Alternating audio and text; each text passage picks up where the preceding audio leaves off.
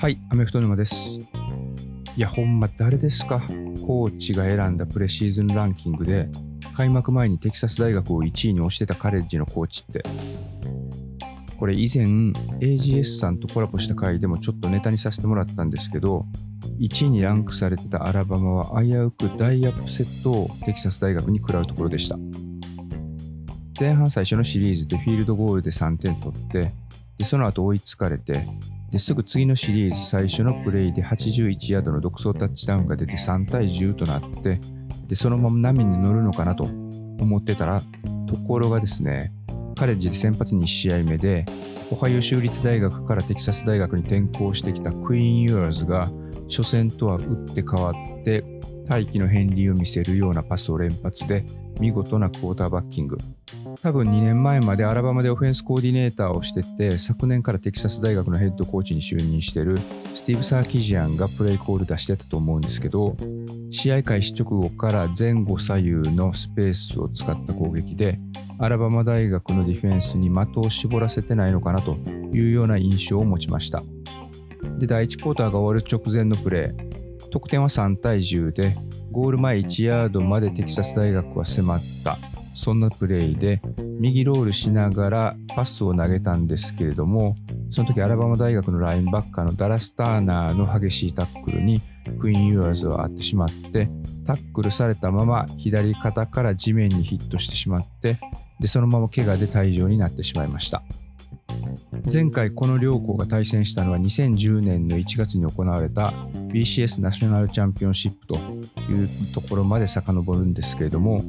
その時もテキサスの先発のコルト・マッコイがアラバマのラインバッカーから激しいヒットを受けて前半早々に負傷退場してその後アラバマ大学の一方的な展開になってアラバマ大学が全米チャンピオンになったというのが頭の中をよぎりました。ただ12年前の試合は舞台がチャンピオンシップということで、まあ、ニュートラルサイトでの試合だったんですけども今回は10万人を超える観客のほとんどがテキサスのファンということでテキサス大学を応援するクラウドノイズがアラバマの攻撃の時は試合を通してほとんどやまなかったんじゃないかと思います。またアラバマ大学は全米放送されるような強豪校との試合の場合大抵午後の少し遅い時間とかナイトゲームが多いんですけれどもこの試合は現地時間でおそらく午前11時キックオフの試合、まあ、そんな状況が影響したのかどうかは分かんないですけれどもアラバマ大学はつまらない反則を繰り返してで記録の上では15回100ヤードのロス。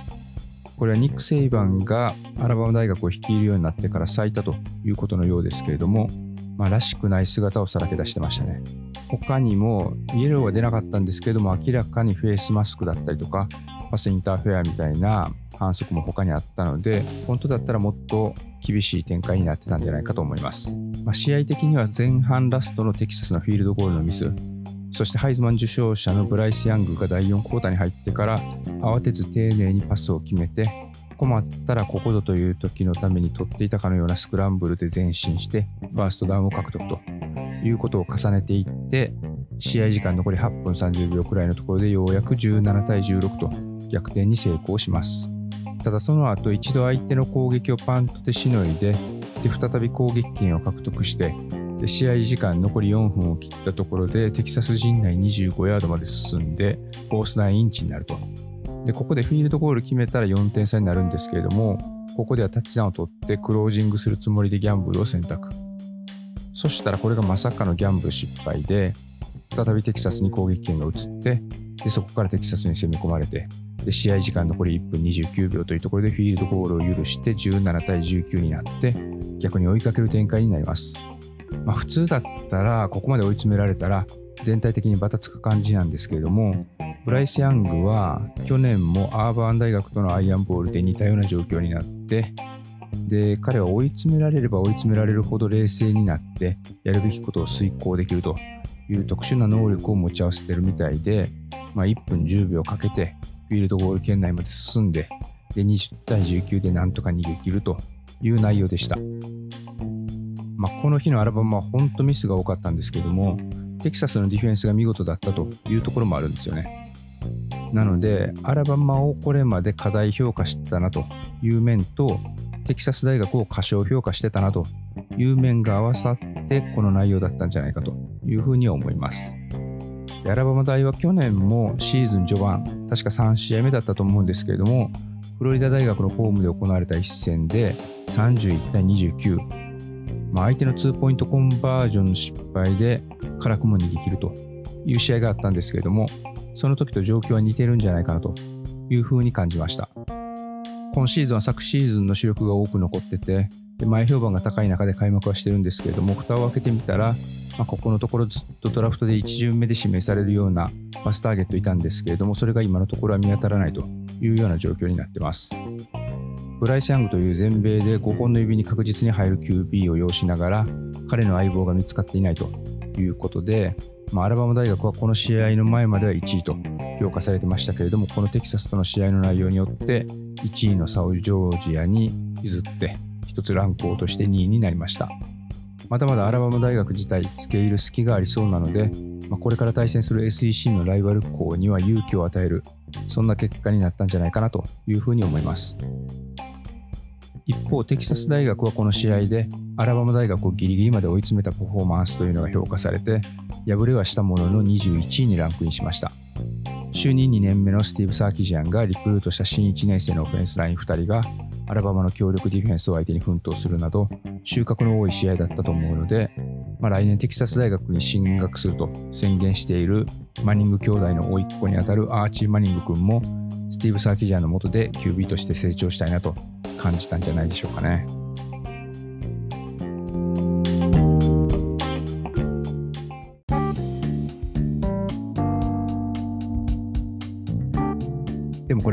ラバマ大学は負けてもおかしくなかったと言いつつ、結果として負けるのと負けないのとでは大違い。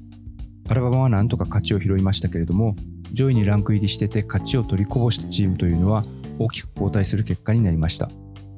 まず昨シーズン、ビッグ12の覇者で9位だったベイラー大学は、オーバータイムの末に21位のブリガム・ヤング大学に20対26で敗れて、順位を8つ落として17位に一方のブリガム・ヤング大学は順位を9つ上げて12位にランクインしました。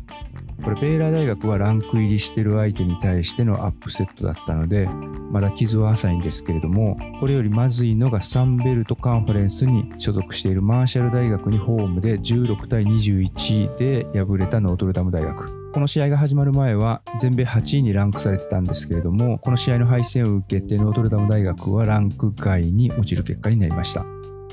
ノートルダムを指揮しているのは過去の回でもすでに取り上げたことありますけれども昨シーズンのシーズン終了までノートルダム大学でディフェンスコーディネーターを務めてたマーカス・フリーマンさん。ヘッドコーチだったブライアン・ケリーがボールゲームを前に大学を去ったことで臨時ヘッドコーチとして昇格してでそのまま指揮を取った。そのボールゲームを合わせると未だに勝ち星がなくて3連敗。まあ、そのボールゲームと選手のオハイオ州立大学との対戦というのはランクでもま上位の大学だったのでそこの敗戦はまだ良いとしてランク外のチームにノートルダム大学が負けたのは2016年シーズン以来のことでランク外に落ちるというのは2017年シーズン以来ということなので早くも彼に任せてて大丈夫かという声がちらほら聞こえ始めてきました。で、まあ、この結果を見て個人的にはプレーオフ行きはほぼ絶望的なんじゃないかというふうなことを僕はツイッターで当日つぶやいたんですけれども、まあ後から考えてみると彼らはまたこれから今5位にいるクレムソンとか7位に順位を上げた USC そして12位にジャンプアップしたブリガム・ヤング大学との対戦を控えているので初戦で敗れたオハイオ州立大学が勝ち続けてこれから対戦するこの3校もノートルダムと対戦するときまでこの位置をキープしていれば、まあ、彼らに勝つことでまたランク入りして上位を狙える可能性というのは残されているのかなと思いましたただまあこのオフェンスちょっと得点力不足というのは結構深刻そうに見えるので、まあ、今名前を挙げた3校に勝つというのは簡単なことではなさそうです。で、まあ、このノートルダム大学のマーカス・フリーマンさんがすぐにクビになるということは、まあ、実際問題としてはないんじゃないかなというふうに個人的には思うんですけれども、テキサス A&M のヘッドコーチのジンボ・フィッシャーは今シーズンの戦い方によってはファイヤーされてもおかしくないかなというところでちょっと黄色信号が灯ったんじゃないかなという気がします。というのも彼ら先週の段階で6位だったんですけれども、この週に負けた相手というのがマーシャルと同じくサンベルトに所属しているアパラチアンステート。これ対戦相手的にグループオブ5のチームで SEC のチームが負けるというのはお互いがランク外だったとしてもテキサス A&M 的にはやっちゃいけないことのはずなんですけれどもホームでしかも先週ノースカロライナ大学が65点を取った相手に14点しか奪うことができずに敗れ去るというのはかなり痛い敗戦なんじゃないかと思います。しかもジム・フィッシャーはこのオフシーズン来年大学に進学する選手の中で最も有能な選手をリクルートすることにテキサス A&M が成功しているということで鼻息がすごく荒くてメディアを介してアラバマ大学のニック・セイバンとかなり激しくやり合ったということ。まあ、これ過去の回でも配信してますけれどもそんなこともあった中でシーズン開始したらこの低たらくということで一気に彼の株は下がっているという感じがします。なんか次の週末に向けた会見でジンボ・フィッシャーは先発 QB の見直しみたいなことも記者会見でつぶやいてたらしいんですけれども、まあ、先週よりももしかしたらコーチ陣に問題があるんじゃないのという気がします、まあ、結果的にテキサス A&M はこの敗戦によってまあ、順位は下げるんですけれども、かろうじてランクの中にとどまったというところですけれども、まあ、24位まで順位を下げるということになりました。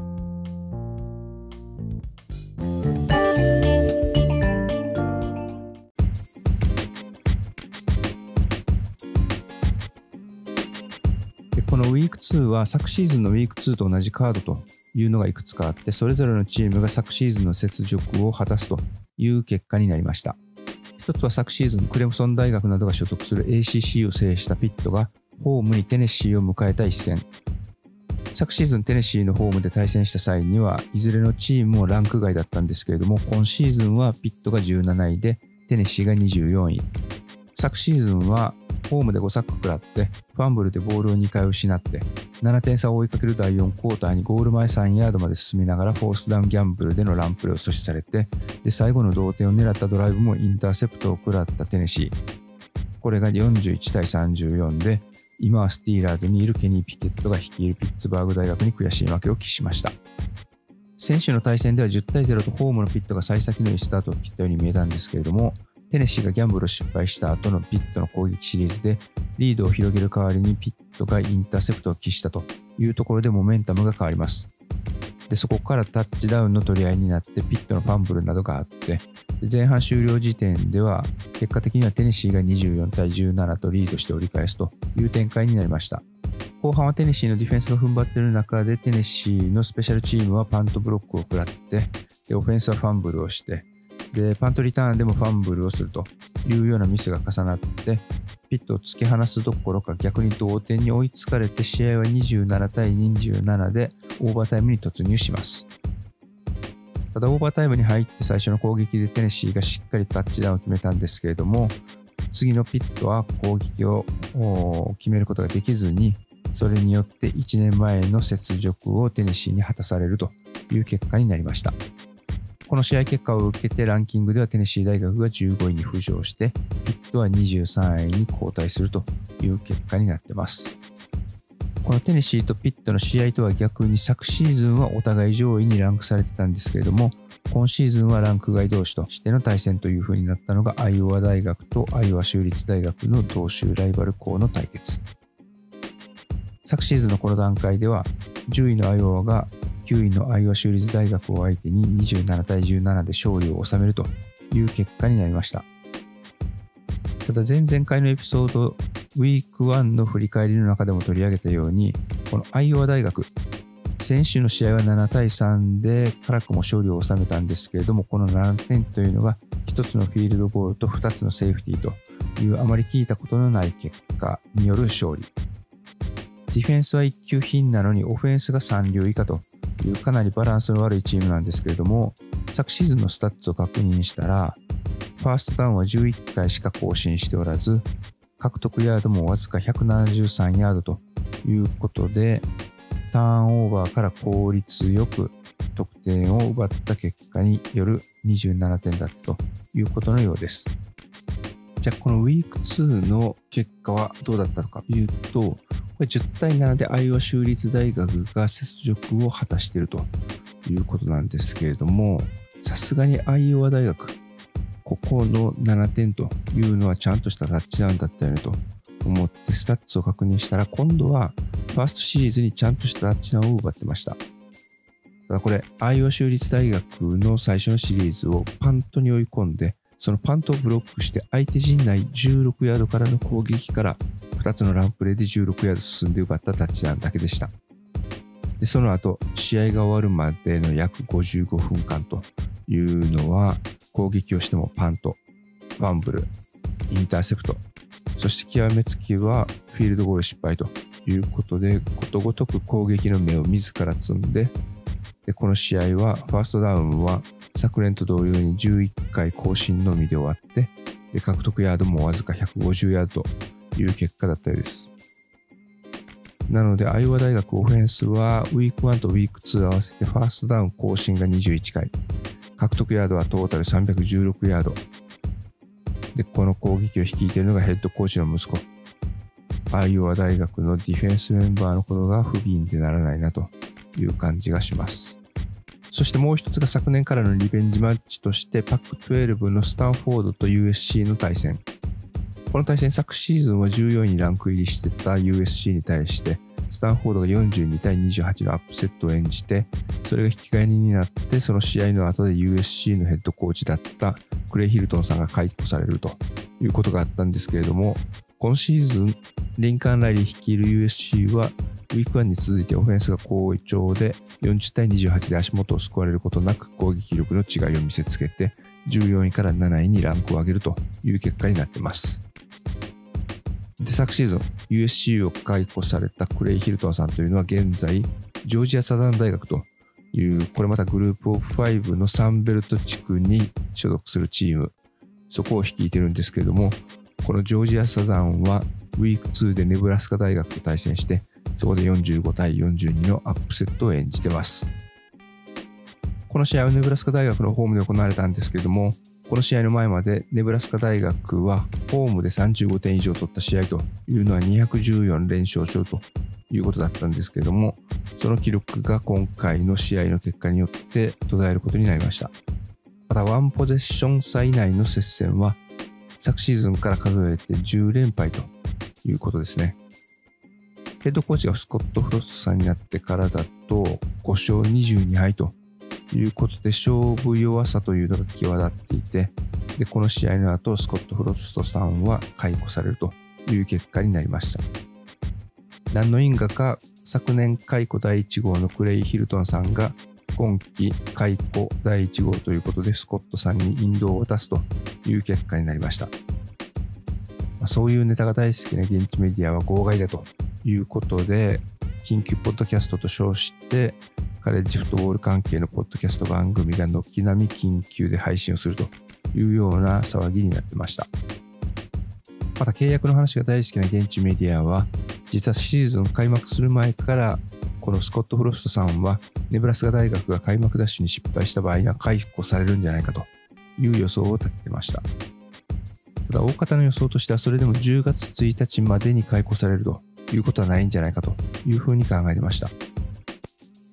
というのも、契約上10月1日までに解雇された場合にはバイアウトということで1500万ドルが彼には支払われるということになったそうです。でこの10月1日以降であれば、その支払い金っていうのが半額の750万ドルになるということに皆さん注目してました。で、9月のこのタイミングで今回解雇されましたけれども、じゃあ彼にはいくら払われるんだということで、その点にも注目が集まってます。ということで、また開幕してから2週目を終えたところですけれども、いろいろと波乱含みの展開がありました。でもこんなのまだまだ序の口で、これから毎週予想もしていなかったことが予想より起きるということになるので、次回、まあ、次週も要チェックかなというふうに思ってます。ということで、ここまでカレッジフットボールウィーク2のレビューでした。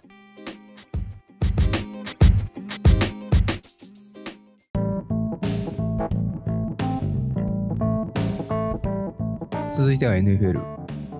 NFL はウィーク1が終わって各チームが開幕を迎えたわけですけれども、1周目から勝敗が1ポゼッション差以内というのが引き分けの試合を含めて9試合あったそうです。今シーズンは特別に面白い開幕やなというふうに一瞬思ったんですけれども、ちょっと調べてみたら、昨シーズンの開幕も1ポゼッション差の試合というのが8試合あったということなんで、今シーズンの開幕が特別に面白かったわけではなくて、NFL はいつ見ても面白いというだけの話だったみたいです。ただ昨シーズンは3点差以内の試合というのは3試合だけだったんですけれども、今シーズンは同点の試合も含めて7試合だったということで、今シーズンの開幕の方が白熱と具合はより高まっていたということにはなるそうです。で、今回は前回のエピソードでコーチングツリーを少し取り上げて、ヘッドコーチに焦点を当てたので、その流れで今回は開幕を振り返ってみたいと思います。まずは最大派閥なんじゃないかというアンディ・リードのコーチングツリーから見ていくと、まず、アンディ・リード率いるチーフスは、マホームズを大学時代に育てたクリフ・キングスベリー率いるカーディナルスを相手に44対21で圧勝。クリフ・キングスベリーからすると、マナデシンに、まあ、案の定やられたという感じですけれども、カーディナルスはディアンドレ・ホプキンスが不在というのがもろに響いたのかなという印象です。逆にアンディ・リード率いるチーフスオフェンスはタイリーク・ヒルが抜けた穴を感じさせずに、今年も対戦相手のディフェンスを大いに悩まされることになりそうです。そのアンディ・リードのコーチングツリーの中にいるコーチの中では、ジョン・ハーボー率いるレイブンズが24対9で、ピート・キャロルとか、カイル・シャナハンの下で修行した経験のあるロバート・サラーが率いるジェッツに危なげなく勝利を収めて、ショーン・マクダーモット率いるビルズは昨シーズンのスーパーボールチャンピオンのショーン・マクベイ率いるラムズに圧勝。これは去年のプレイオフディビジョナルラウンドでチーフスに負けてなかったらスーパーボールを取ってたのは俺たちだったんだ。と言わんばかりのステートメントのようにも見えました。そしてブルース・エリアンズからバトンを渡されてますけれども、アンディ・リードの元でもコーチ経験を積んでいたことのあるトッド・ボールズが率いるバッカニアーズは、去年に引き続きカウボーイズとの開幕での試合ということだったんですけれども、その試合に勝利。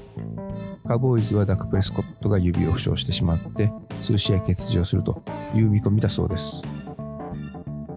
まあ、試合を見てると、まあ、ダラスはあまりクーパーが抜けて、ジェームス・ワシントンも怪我で離脱中、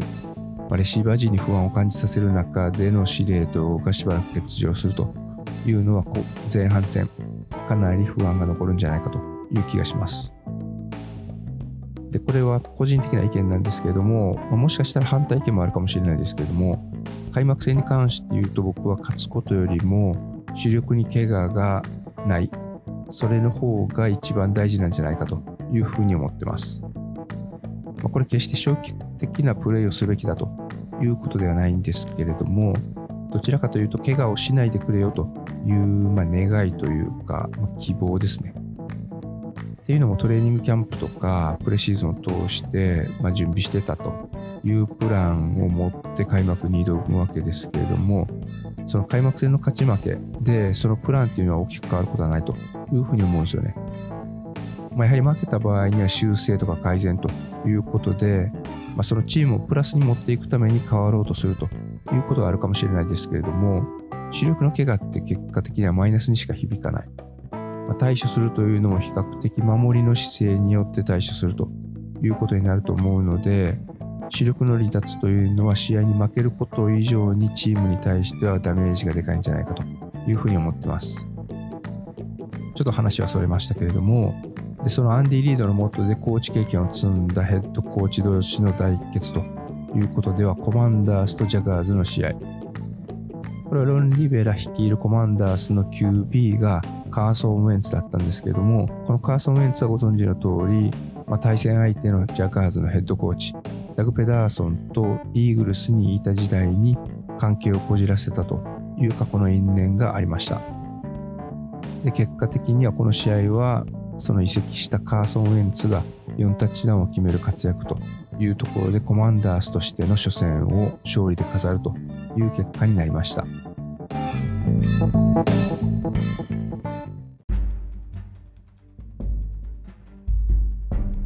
今シーズンの NFL では昨シーズンに続いて指揮を執るという方が22人いるんですけれども、その22人の在任期間というのは平均で6年ほどになります。で、この平均を引き上げているというのが今シーズンでチームを率いて23年目になるビル・ベリチック。で、そのビル・ベリチック率いるペイトリオッツはというと、この試合がコーチとしての初陣だったマイク・マクダニエル率いるドルフィンズに7対20で敗れました。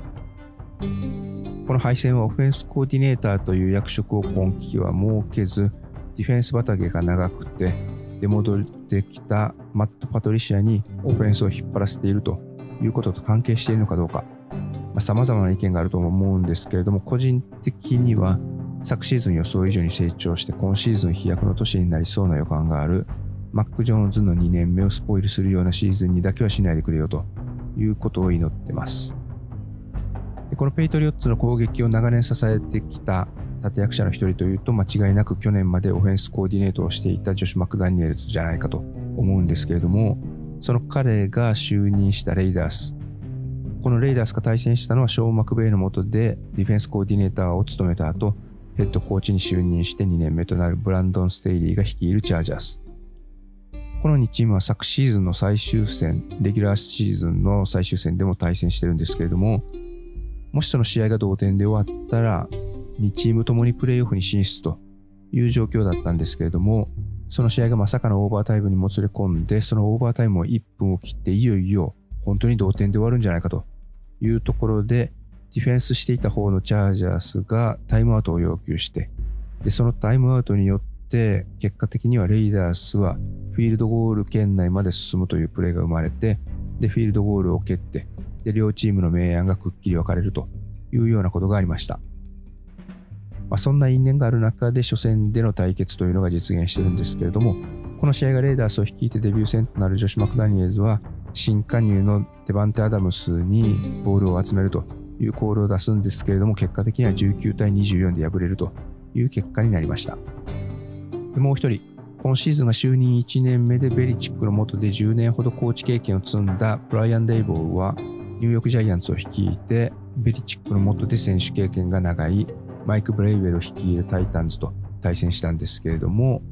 ここは前半0対13でジャイアンツはリードを許してたんですけれども、試合結果的には最後残り時間1分わずかというところでタッチダウンを決めて19対20まで迫ります。で、通常であれば PAT のキックを決めて同点でオーバータイムを狙うというところだとみんなが思ってたと思うんですけれども、ブライアン・デーボールは2ポイントコンバージョンを狙いに行きました。でそこで出したコールというのがセイコン・バークレーへのショベルパス。これ映像を見たらバークレーがショベルパス受けた時点ではエンドゾーンよりもかなり手前で、しかもタイタンズのディフェンダー2人にタックルされてたんですけれども、彼の個人技でそれをかわして、で、エンドゾーンに飛び込んで、2ポイントが成功して21対20で勝利を収めるという試合でした。まあ、初陣でギリギリ1点差まで迫って引き分けを狙わずに逆転でレギュラータイムの間に勝利をつかみに行くという姿勢は、まあ、これ今後のチームのアイデンティティになっていくと思うんで、僕は個人的にはこのジャッジというのはかなり好きなジャッジでした。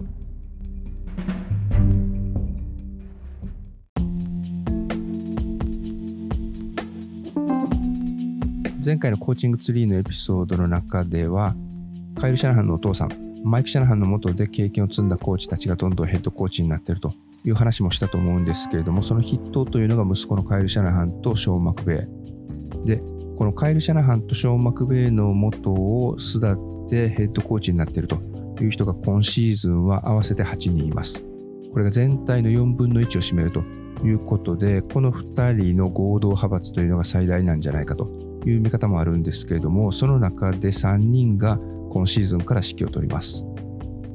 でそのうちの一人、ナサニエル・ハケットが率いるブロンコスは、マンデーナイトフットボールでシーホークスと対戦。でこの試合、シーホークスファンのラッセル・ウィルソンに対するブーイングがものすごかったんですけれども、最後16対17で追いかける中、フォースタン5となったところで誰もが首をかしげる64ヤードのフィールドゴールを試みて、でそれが外れて敗戦という結果でした。みんな何のためにラッセル・ウィルソンを獲得したんだという厳しいコメントに溢れてたんですけれども、翌日に自分の判断が間違ってたということを公の場で認めてました。でその姿勢っていうのはなんかヘッドコーチとしての経験の浅さを隠すよりは失敗を失敗と認めて次に進むというふうに考えた方がチームとしては切り替え効くんじゃないかなというふうに思ったので僕個人は好感が持てましたもう一人はドルフィンズが率いるマイク・マクダニエルですけれども彼は先ほども言った通り長老のビルベリチック率いるペイトリオッツに勝利。試合後のロッカールームでペットボトルに入ったゲータレードを選手から頭の上からかけられているという映像が流れてましたけれども、まあ、ツイッター上で流れてたんですけれども彼がヘッドコーチで彼が指揮してたチームが初めて試合に勝った後にそれが行われてたと。いう説明がなくってそのシーンだけ見てたら完全にいじめっ子といじめられっ子という構図だったんですけれどもチーム自体の雰囲気というのはすごく良さそうに見えたので、今シーズンのドルフィンズというのはやっぱりかなり楽しみだなという気がしました。で、もう一人はケビン・オコネルが率いるバイキングス。ここもチームとして面白くなりそうな感じがします。パッカーズのディフェンスを翻弄してたんですけれども、僕が聞いたポッドキャストでは、プレイデザインがめちゃくちゃ評価されてたので、そのあたりの細かなところというのはまたシーズンが進む中で紹介していきたいなというふうに思います。